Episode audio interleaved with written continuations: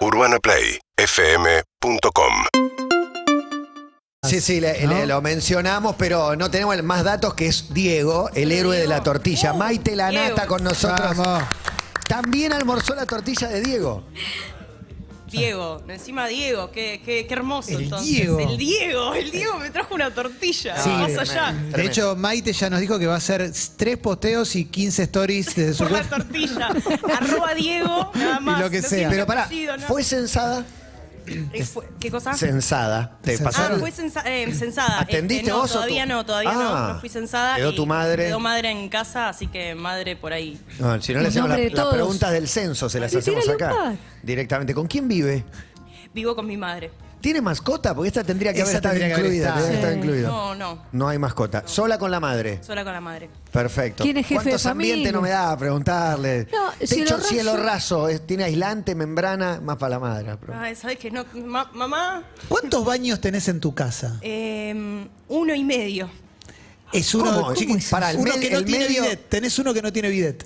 No, es que el otro No tiene ducha. no se podría calificar como baño, es como una como un pared, pared, eh, no, no llega a ser un metro cuadrado y es solo un inodoro, es medio carcelario. El, Ah, ¿no hay, Uh, no hay bacha? Para prepararte inodoro, para el más. marginal. El inodoro es marca pescada, perdón que tire esto, pero porque es un dato que yo... Pescada, es que se me vuelvo loco. Pará, pará, Excelente, pero porque excelente dato. Es un dato muy interesante cuando yo quería buscar una tapa de, de este inodoro Claro, claro. que dice pescada, dice pescada como con una tiene un pescadito.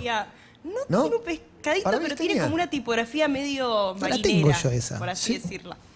Y bueno, quería buscar la tapa original de esto de, de pescada y me di cuenta que es como una reliquia este inodoro. Uh. Ah, no, lo estoy viendo. Es Ah, que mirá. tiene el, el borde como redondeado. Ah, muy bueno. Pero, es un trabajo de orfebre. pero ¿eh? parece un, un salvavidas el pescado. Pescada. Algo, yo, yo voy a Excelente. tasarlo esto. Muy bueno. Baño de, de, Es de los que no se bar, rompen. De bar tradicional, ¿no? Sí. Avenida de Mayo, no sé. ¿Sabés quién iba a ese baño? Pichuco Troilo iba a ese baño. Sale el tortón y tiene todo, todo pescado. En clásica y moderna era todo, Todo más- todo Sí, sanitario pescada, espectacular, Es que muy tremendo. tentadora. Es muy buena la tortilla que me regaló Diego. comer Es tortilla increíble. también. Tiene cebollita para los que están Está escuchando. Qué lástima que Diego no. ¿La hizo Diego? No sabemos. No sabemos. La trajo. No sabemos. Calamaro, una letra de una canción dice llorando aún pescadas. O sea, se- por ahí se ¿Será abrazó. que se abrazó se un abrazó pescado? un Ah, pescadas. claro, qué poeta. Claro, me cuenta el amigo Juanchi, le mandó un abrazo. Qué poeta, qué poeta. Tremendo, bueno. tremendo. Bueno, ¿para dónde vamos? ¿El marginal? Tenemos mucho, porque estás con ¿Querés la terminar de tortilla. comer? Sí, no, es tremendo. Está bien que la pase bien Ya porque el marginal la pasás mal todo el tiempo. Eh, sí, en el marginal la paso mal todo el tiempo. En esta, en esta quinta no la paso tan mal igual. Está como. Creo que igual extrañé un poco la- el, el clima de la primera temporada, sobre todo, donde entrabas a la cárcel y te suciabas y, este, y estabas dentro de tu mugre. Acá era como toda una señorona. Em, pero sí, también la pasa toda. No, pero me, gusta, me gusta el esquema de, de- de cómo es tu día en general y tu día laboral. Y esos momentos de que tenés que pasarla mal delante de una cámara, cómo están salpicados de, no sé, lo que es la ternura, el cariño, la profesión, el oficio, el desafío y todo lo demás, pero ahí la estás pasando mal. En ese ratito tenés que pasarla bien mal.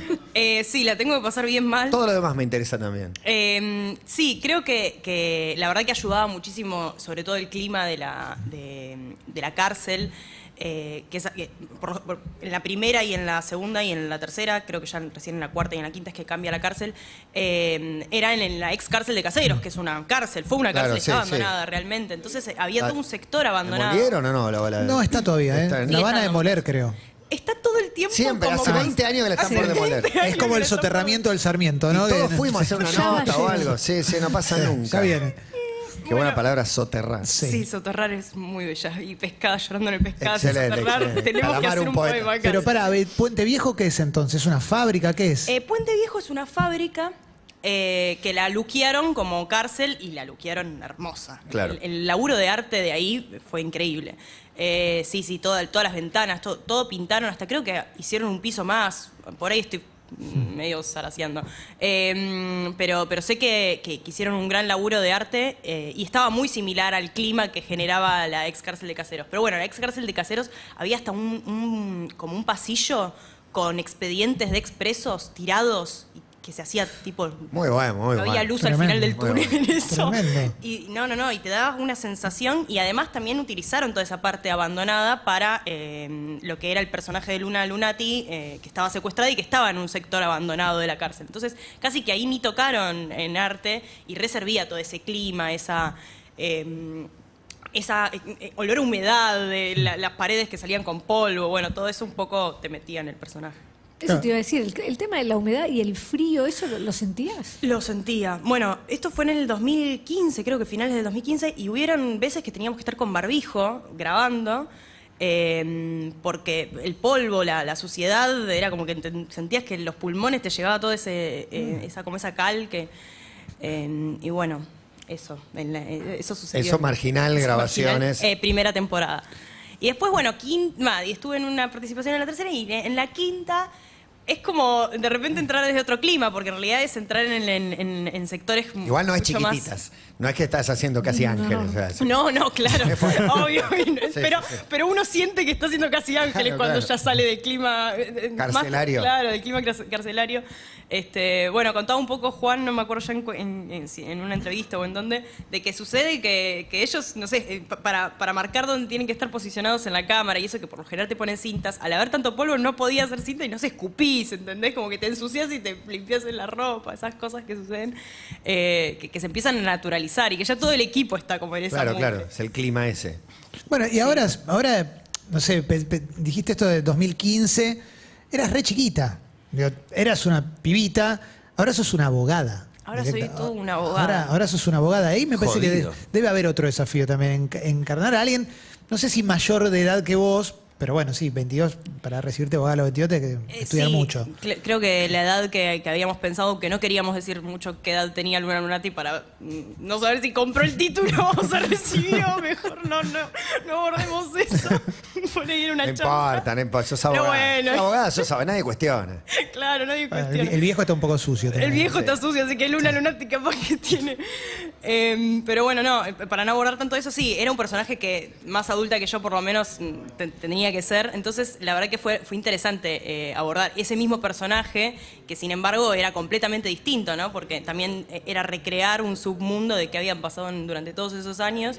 eh, donde se le muere el papá, donde queda huérfana, qué, qué sucede con eso, que, la- muerte, si bien en- odiaba un poco a su papá porque nunca la había salvado en nada, era como, bueno, meterse en, esa, en ese clima y sentir qué, qué- significaba eh, este, no, no- no tener a ningún ningún eh, como cariño en algún Sí, punto y que el único cariño que había recibido era Pastor entonces bueno en esta quinta vuelve Luna Lunati eh, queriendo como darle un poco a Pastor lo que lo que recibió de él no Es Maite Lanata quien está acá charlando con, eh, con nosotros eh, del margen. ¿Estás haciendo el reino? Estoy haciendo el reino ¿No se puede contar mucho? nada se puede contar Claro, porque aparte- sí cada tanto Te vi, te vi. Furriel ¿Quiere- nos dijo algo como- pero después me di cuenta Va estoy en para radio otro lado. Claro, no pasa nada. Va para otro lado, no se puede. Digo, Furriel no. Sí. Contó un poco que no se puede contar porque como que va para otro lado, no, no terminé de entender. sí no no se puede puedo contar como Nada. el clima clima rodar Claro, el ¿con quién te toca escenas por ahí? ¿Eso sí? ¿O tampoco? Está claro, Eso claro, porque hay actores nuevos. ¿Te divertís? es otra Me cosa, div- todo muy abstracto. ¿Lo ¿no? viste ¿Lo viste cuando salió Vi eso? El Reino, vi la primera temporada, me gustó mucho. Eh, me gusta esto, esto de jugar con como una especie de futuro distópico eh, que puede ser probable o, bueno, podría ser probable Eh, que, sí, que, sí. este, lleguen- lleguemos a estar gobernados. Basado en hechos reales. Basado en hechos reales. Eh, pero bueno, tiene como muchos guiños de, de realidades argentinas y... mm, no, y fue muy, puedo contar como una experiencia de, de lectura de guion. Yo nunca había tenido encima una lectura de guion como con todo el elenco, se, se leyeron todas las escenas y es como un elenco muy coral. Claro. Y tiene todas historias como medio que, que cada historia va por su lado. Yo, yo no, no me cruzo con algunos personajes, Claro, no puedo claro. decir cuáles, pero no me, no me Sí, cruzo sí, con, sí. con muchos personajes. Y fue re lindo haber leído absolutamente todos el, el, el guion y estar Es cantando raro. ahí Jesús, Jesús, Jesús. Está bueno. Es- bueno, esas cosas. Está muy bueno. Bueno, la segunda temporada del Reino. ¿Y tu vínculo con, con las religiones, con la fe? ¿Tuviste algún vínculo de chica? Digo, Porque también si entras a un mundo, puede ser un mundo nuevo y puede ser fascinante, por lo menos para verlo como turista. Este, sí. em, nunca, no, no, no fui bautizada, ni mis padres, mis padres sí, pero no, a, a mí no, no ejercieron la, la religión. Somos conmigo. dos, quédate tranquila. que a la mesa somos dos contra dos. Somos contra dos. Ok. Y me pasaba que yo, con mi- uno cuando, cuando quiere como identificarse y encontrar como, empezar a encontrar un poco su Sí. esencia, su personalidad, cuando era chica, mi mejor amiga era budista y mi otra mejor amiga era católica, mm, bastante creyente la, la familia. Y yo decía, ¿qué pasa que yo no tengo ninguna religión? Uno no entiende mucho qué es la religión en, ese momento, en primaria, primeros años de primaria. Entonces yo le decía a mi, a mi vieja y a mis viejos, em, ¿por qué no tengo ninguna religión? Como, entonces me creé una religión Muy que bueno. se basó en la comida. Muy bueno. En la comida. La tortilla de papa. De hecho, estás dando misa hace 20 Ah. minutos. Claro, yo bueno. traje la tortilla, Tortilla porque es el la- dios. cábala de religión, no. No, pero em, basado en, en los colores de mi cocina, que eran verde y naranja, y la religión se llamó verde-naranja. Y... Es un partido bueno. político también, Sí, sí, sí. Y ahí tengo una Biblia, todo hecho por ¿La mí. escribiste Yo vos? escribí una Biblia de la verde naranja, con rezos. Y, este, y hay deidades, hay... Mandamientos. Eh, hay- en mandamientos había todo relacionado con la comida, después había, eh, este, por ejemplo, medio basado en la religión católica, porque le iba preguntando a, mi- a mis viejos cómo eran las cosas, entonces no sé, por ejemplo, el hombre, muy también, muy, muy, este, eh, que el hombre tiene que hacer una cosa, la mujer tiene que hacer otra, Claro, entonces bueno. este, se casaban y el hombre se tenía que vestir de, creo que de verde, la mujer de naranja, en vez de un anillo era una uva, este, cosas bueno. así. Está bueno, está bueno. Un mundo de fantasía espectacular. El bautismo de los, de los bebés era eh, con una cebolla y lloraban. era todo muy flashero. Era como las primeras lágrimas de los bebés. Pero marca que, que falta algo que al no tener religión, ¿no? Yo ahora lo pienso, que yo nunca tuve tampoco, y era raro, en general, eh, no sé, todo el mundo tenía, y casi que nadie entendía el que no tenía. Exacto. O sea, el, el católico no, le, no tenía problema con el judío, tenía más problema con el ateo, que decía, ¿cómo? No entiendo. ¿no? Sí, sí, sí, es que uno como que No siente tenés que tiene pertenencia. que- claro, exacto, no, no, no encontrás tu pertenencia y no sé, también me, me- me pasa que sucede con, o sucedía un poco más antes, ahora es más, es más común tener a los padres separados, pero eh, supongo que... De chica. Claro, reconozco que mis padres, el, el- mi, mi viejo que tuvo los papás separados... Papás separados y ateos, todo era lo que como, está mal. Claro, tremendo. Los nenes problemáticos. Igual en una época en la que ya no era problemático, porque era el 2000. No, no, no, ¿Vos mis qué papás estuvieron el juntos cuando yo era más chica. 90 y eh, cuánto naciste? Yo nací en el 2000, 2000, iba a ser 99, 98. No, no, está bien, igual que Luca, igual que mi hijo. claro. Ah, por, claro. por eso sí, porque Nancy hizo de la, de la mamá. eh, Exacto, en 100 días. claro, me, me acuerdo. Me acuerdo del conflicto. Y para Y los celos. mejor amiguita chiquita budista. Porque ahí Ay, hay una, budista. historia, ahí hay, hay una historia. Yo una nena recuerdo, budista. sí, de haber, de, de- de ir a su casa y, y, este, tenía la, yo no, no me sé los nombres de la, em, No, las de, no es sabemos. que tiene como una, como si fuese un botiquín, cofre. perdón, la palabra, es como, como si fuese un botiquín, pero Sí. tiene como, uy, por ahí esto está medio que estoy ningún budista te va a venir a pegar, quédate Sí, sí, tranquila. no, viene Van a comprender Diego tu error. budista, me viene a sacar la tortilla. Son los Diego. mejores los budistas, así que no Sí, te sí. preocupes. La, No, la que pero- más me gusta que Sin en, el de- duda. en el desconocimiento me encanta. Sí, y, y no, y- igual sigo con, con ganas, no, no soy muy creyente, me encantaría ser creyente. Siento que uno deposita en la religión como eh, mucha paz, ¿no? Me, me sucedía mu- mucho que cu- cuando iba a la casa de mi amiga eh, budista, la veía a la mamá que se tomaba como su, su tiempo para hacer eh, eh, eh, el rezo y, y me parecía como eh, muy atrayente todo Claro, eso, ¿no? Como sí. darse su tiempo. y- Es un lugar de pertenencia, Sí, rituales también, que te dan identidad. Claro. También. Bueno, Sí. está buenísimo. Y puede ser una chica Tarantino también. De chica Tarantino. Ella soñaba con ser chica. Pero se puede, para mí yo la veo. Uma Thurman, Maite Lanata, el nombre va. Para mí va. Re va. No, igual, me pasa que igual no es como que tengo muchos sueños de quiero ser dirigida por tal. Sí, admiración, ¿no? Por, por algunos directores, eh, no solo eh, de afuera, sino argentinos. ¿Cuáles te gustan? Eh, bueno, me gustan mucho las películas también de Alex de la Iglesia. Después, Luis Ortega me parece un director argentino que, que tiene potencia.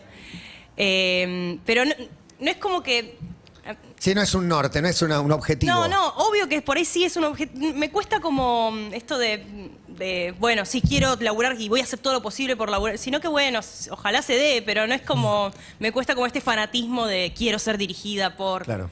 No, pero tiene, debe tener algo lúdico. P- Pienso en Tarantino y Alex de la Iglesia particularmente.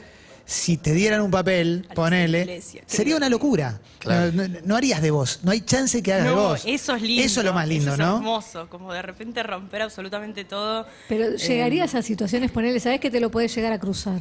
¿Sos capaz de ir y armar algo? Claro, ¿ves? No, Decir- no, exacto, pero creo que por, por esta ver... Creo que el deseo está, pero eh, el, el poder hacer lo posible para generar una especie de pedido o decirle quiero trabajar con vos, Alex. No, no, no me, no me nacería. Claro. Me nacería. Hola, Alex. Hola. Alex, estoy para. Armás un personaje. Bueno, hay, hay mucha gente que lo hace. Claro, sí, o, o indirectamente, no sé, en charlas como, ay, me encantaría trabajar con vos, no, no podría ni eso. Eh, creo que, bueno, es como admirarlo, capaz que le digo, te admiro mucho, pero al llegar a pedirle, bueno, quiero trabajar con vos, bueno, eh, hay un paso, hay un paso que... De algún modo está implícito el 100 días para enamorarse se llamaba, ¿no? La... 100 días para enamorarse. ¿Fue lo primero que hiciste o lo primero que explotó y no lo primero que hiciste? Eh, puede ser que... te dio una yo- popularidad enorme y te, te puso ahí en el centro de, de- de sí, debates. Sí, porque escenas. en realidad había hecho antes el Marginal, por ejemplo, el Marginal 1, eh, y había pegado el, el personaje un poco, pero eh, era más chiquito. Ahí te das cuenta acá. la diferencia de cuando el marginal pegó, pero esto hizo un ruido bárbaro. Esto hizo un ruido bárbaro, sí. Creo que porque también Por por, la personaje, temática, claro. por, por la seriedad que se trató el personaje. Em, Porque estuvo bueno, estuvo, Estuvo buenísimo. buenísimo, sí, la verdad que sí, mu- muy contenta y ojalá que haya más trabajos de... Claro, de la- pregunta que te iba a hacer- No, para mí digo que la, que la, que el, em, la tele argentina tenga lugar a personajes así, que, que socialmente involucren y que también yo, yo sentía que... sobre todo en, en- en el recibimiento del público, era impresionante cómo em, estaban como emocionados, por no por Claro. Juan, sino por cómo trataban toda ese- esa temática, cómo se veían reflejados o con el abuelo o con la mamá. Se con conectaron con vos gente que tenía una problemática similar y se sentía refugiada, te agradecían. Sí, sí, no, y no solo eh, chicos y chicas trans, sino también padres que por ahí decían, "Pu- pude entender muchísimo más a mi hijo, pude entender muchísimo más a mi nieto, gracias al personaje de Juan. ¿Y eso no, en algún momento no te, no te pesó? Digo, porque de repente estar, no responderle a alguien, decís, "Uh, lo dejé colgado. Em, bueno, me pasaba a veces que yo no, no leía absolutamente todos los mensajes. Me ayudó mucho tener a la fundación, eh, que estuvo una fundación detrás de los guiones, que fue AFDA, eh, Familias Diversas.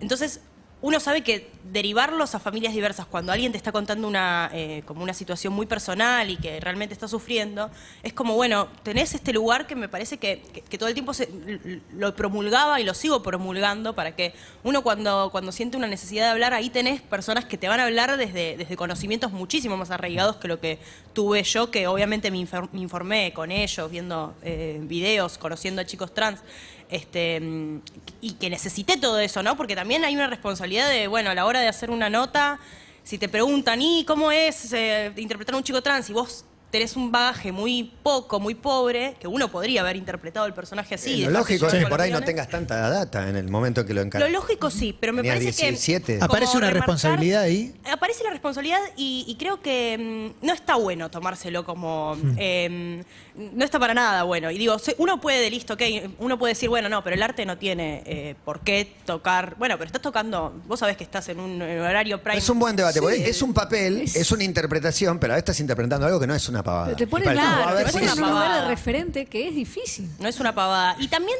otra cosa, o sea, siento como que no es una pavada, pero también darse cuenta de que todos los personajes no son una pavada, en el sentido de que somos comunicadores, Claro, claro. somos como hay que aceptar que no es que Sí. bueno, el arte, somos también comunicadores, pero Pero ese personaje era medio bisagra, te digo, en la ficción, en, en la tele, en, no sé, los Bueno, últimos sí, 20 años, seguro. Claro, digo, claro. ahí es donde te- de repente Sí, apareces en un lugar. responsabilidad. Sí, sí, sí, totalmente. Había mucho más responsabilidad y, y- y me pasó por ahí como en las primeras notas que dije, bueno, no, tengo que informarme grosso porque si no voy a empezar Te van a decir hacer cosas que preguntas no- por ese lado y voy a decir, no sé, no sé, no sé. Y uno por ahí hay veces que ve como referentes al- a los actores que están interpretando a los personajes. Ese. Entonces uno por ahí lle- se lleva informaciones que no están muy acertadas, por así La pregunta que te iba a hacer es, eh, ¿hasta dónde te, te dejó una huella o te marcó? Pero es evidente que, que sí, digo, y, y al ser de Juan y la escena cortándote el pelo, había momentos... Fortísimo. Bueno, sí, en la escena de cortarme el pelo. eh, eh. Al principio, cuando me presentaron Impactante. el personaje de, de Juan, eh,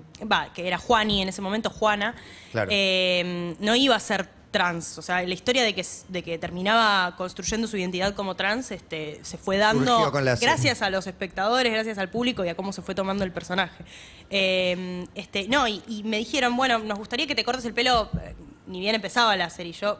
"Y, pero no sé ni cómo va a ser este personaje, ¿no? Y yo, mi pelo me encanta, largo. No, atámelo, buscá una vuelta, atámelo ¿viste? acá, Claro. claro, buscá una vuelta. Entonces, bueno, accedí a raparme acá abajo, rodete.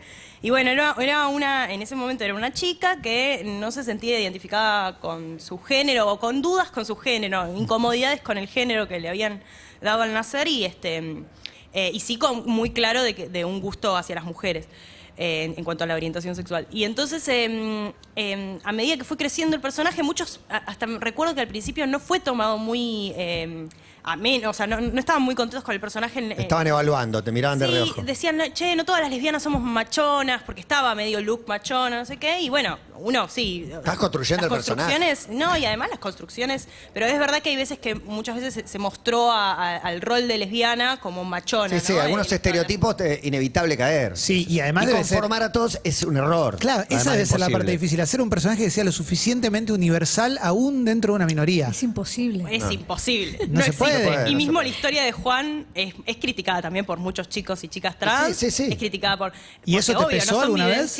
¿Te eh, pesó alguna vez? Que no es un traje exacto, hay, hay mil maneras. Me pesó, yo sé que no me pesó gracias a la información que, que, eh, siento que me hubiese pesado muchísimo más si no me informaba. Y, y siento que también el promulgar que chicos y chicas trans eh, interpreten personajes siendo sí, siendo trans, no importa, pero interpreten personajes, o sea, las, las personas que, que, que labu- eh, las chicas y chicas trans que, que son actores y actrices, este, el- el- interpreten sus personajes porque también había esa crítica, che, Sí, esa es la ¿por que no menos es un tomo, yo, trans la que menos que- tomo. De... Eh, y la no, embarazada bueno, tiene que ser una embarazada. eh, Ah, ¿viste? O sea, Exacto. es actuar Pero también, sí no o sea. dejar nu- nunca invisibilizar este sentido. hecho de que, bueno, chicos y ca- chicas trans eh, Sí, que laburen tengan de lo que que sea, lo que sea. Y ojalá que en un futuro no, se- no- no sea necesario contar la transición de un chico trans como si fuese una problemática, ¿no? Ojalá que no sea una Lo más problemática. y normal del bueno, mundo, claro. Que haya un chico chica trans que no se cuente cómo se compró el departamento en vez de su transición, digamos. Claro, claro. No, te- Chan, chan. me quedó una, una cosa del marginal. Eh, cuando una escena es muy, muy pesada, muy Sí. pesada. A- ayer vi un- particularmente un capítulo con James. Tenés una escena cuando, cuando él. Ay, qué difícil no sé si esto es spoiler, pero bueno, cuando se encuentran por primera vez. Yo no la No, vi es, no es todavía. spoiler porque justo fue como una de las escenas que más eh, se promocionaban, así que... Bueno, tenés una escena fuerte con el chabón. Aparece ahí, es, es un tipo, aparte físicamente te lleva. ¿Te queda algo, digo, de. eh, o sea, termina la escena. ¿Cómo quedas? ¿Quedás abatida o, o es tipo. Claro, no, o quedás tipo Robin Williams, como corte, ah, listo, me voy a tomar un squeak y está todo bien. Eh, siento que, que, eh, me es fácil como salir de- del clima, sobre todo si, si no me que, si, si sentí que transité a través del personaje los sentimientos que quería transitar, los- las emociones que quería tocar. Eh, cuando estoy como conforme con lo que sucedió, más allá de lo que se vea o lo que no se vea, lo que a mí me pasó en el cuerpo, termina la escena y por más dramático que haya sido, es como, bien, bien, vamos, la pegué. Hay una euforia, hay una euforia Excelente. Es como una euforia, exacto. Sí, sí, salgo así como rápido de, de- de ese clima. Eh, y bueno, en esa escena con, con James, lo, lo lindo fue que todas las escenas eh, que me tocaron a mí hacer, donde intervenía, intervenía Juan Minujín, Juan las dirigió.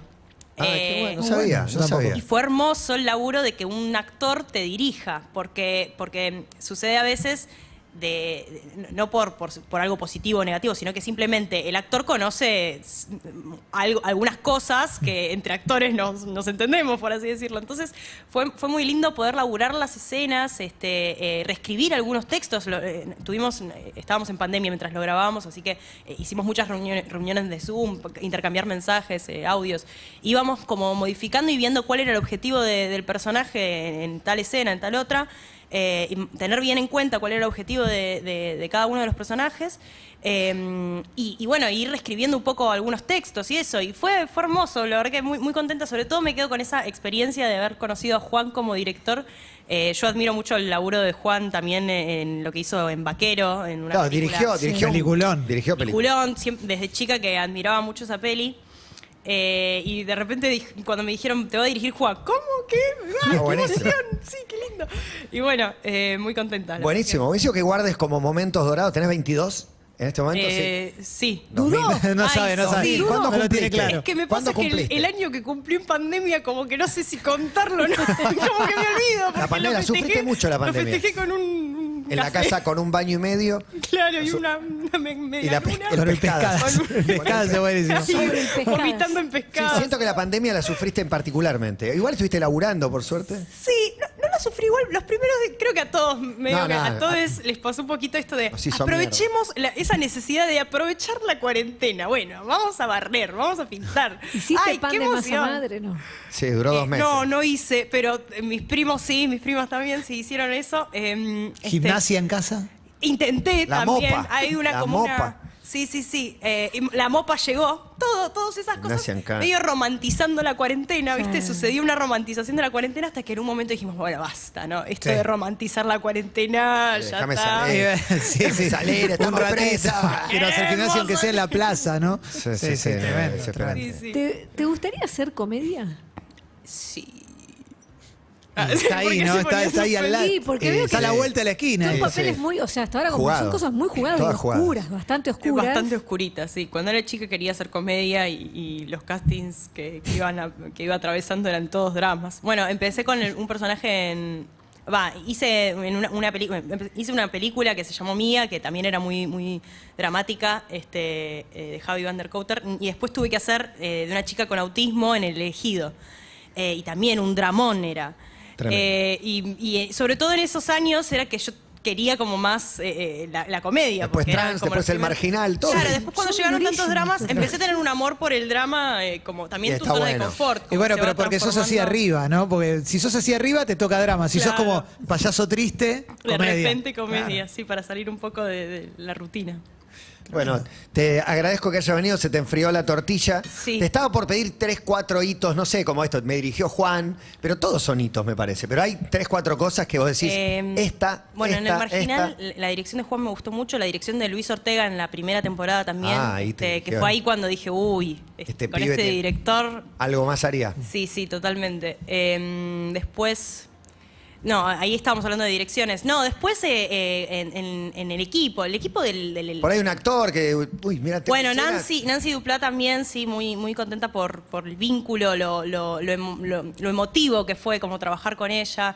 Este, mm, bueno, Juan desde lo, desde lo actoral también, eh, eh, muy comprometido, eh, sobre todo en la primera temporada, el laburo que hicimos en- eh, con, con el personaje estuvo bueno. No sé, la verdad que me quedo con. Tuve, no sé, siento que tengo suerte, tuve suerte por, por los equipos que me tocaron. Eh, eh, cada uno desde. o- eh, me, me dieron. Me, quedo como con cada uno con algo, ¿no? En, en- o en lo profesional, o en lo emocional, o en lo. eh, bueno, en el elegido Leticia Brediche aprendí un montón, una bocha con Leticia Brediche que hacía un pape- papel de, de desquiciada que odiaba a su hija más o menos, pero a su vez tenía un amor, un amor-odio con su hija. Eh, también muy contenta. Y después, bueno, todo el equipo y el elenco. y- Con sí. todo, sí, excelente, excelente. Bueno, te- la buena noticia, te podés llevar la tortilla. Gracias. Es Gracias, tuya. Diego. Es tuya. Gracias a Diego una vez más y gracias a vos, Maite, por venir. Gracias a ustedes. Siempre, gracias, muchas gracias. Maite Lanata pasó por acá. La ciudad suena en Urbana Play. Urbana Play 100. Seguinos en Instagram y Twitter. Arroba Urbana Play FM